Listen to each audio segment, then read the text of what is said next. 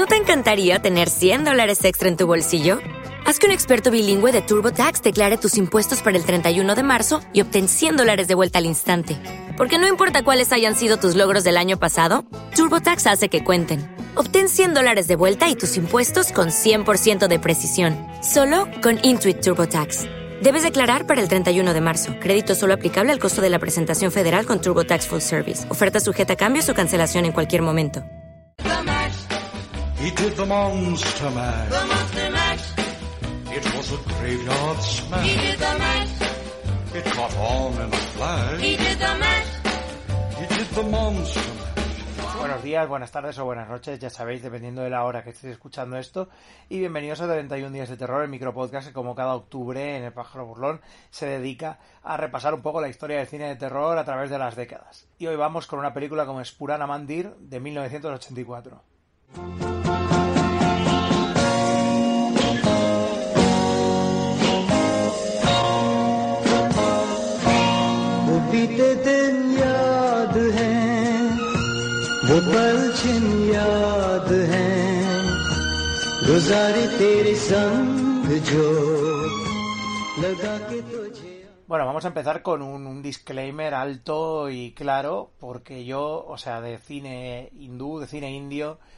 no tengo ni puta idea, o sea, ya os lo digo ya mismo.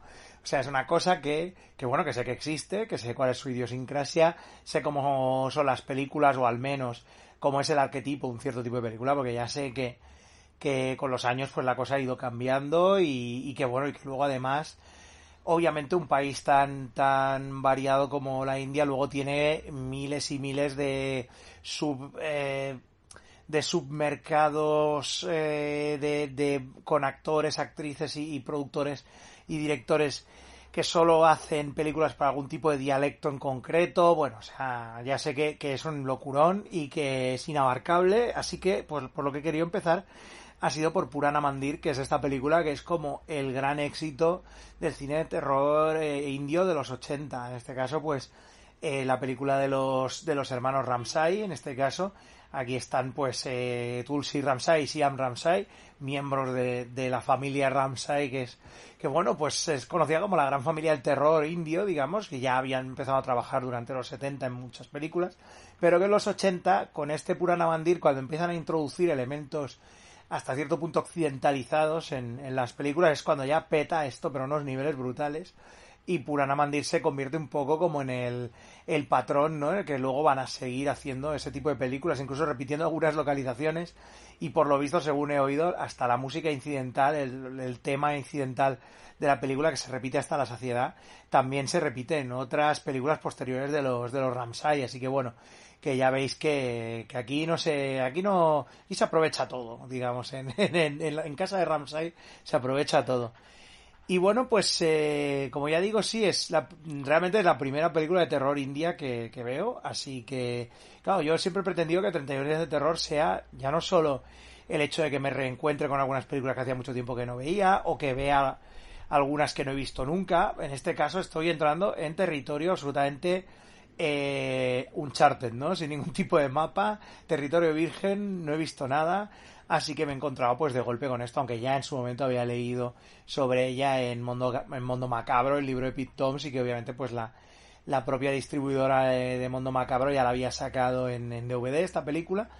Y bueno, pues eh, decir que sí, que es, es, toda una experiencia. Ver Purana Mandir es una película que telita, o sea, sus dos horas y media eh, son para, o sea, para alguien que no, no ha experimentado este tipo de cine, es ciertamente agotador hasta cierto punto, o sea, porque claro, la manera de, de hacer cine india, este rollo tan de, de tener contento al público, de darle todo al público, ¿no? De darle películas de más de dos horas, donde haya romance, donde haya comedia, donde haya hostias, donde haya terror, donde haya números musicales, todo, ¿no? Porque ya que has pagado, pues, pues una experiencia completa, ¿no?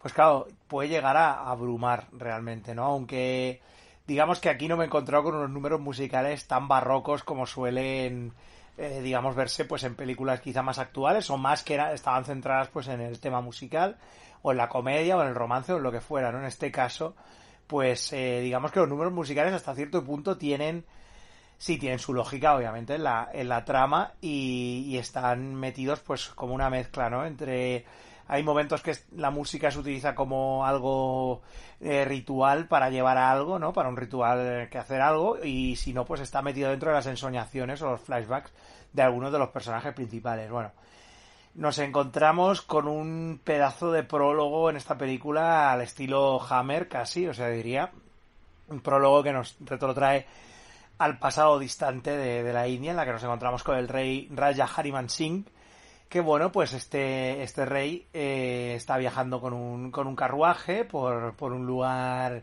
misterioso, extraño, en donde hay un antiguo templo, y ve que, que bueno, pues que se le ha roto la, la, rueda del carruaje, mientras que sus sirvientes lo están arreglando, pues su hija, que viajaba con él, se va por allá a dar una vuelta en un sitio tétrico lleno de niebla, porque ¿qué podría pasar, no?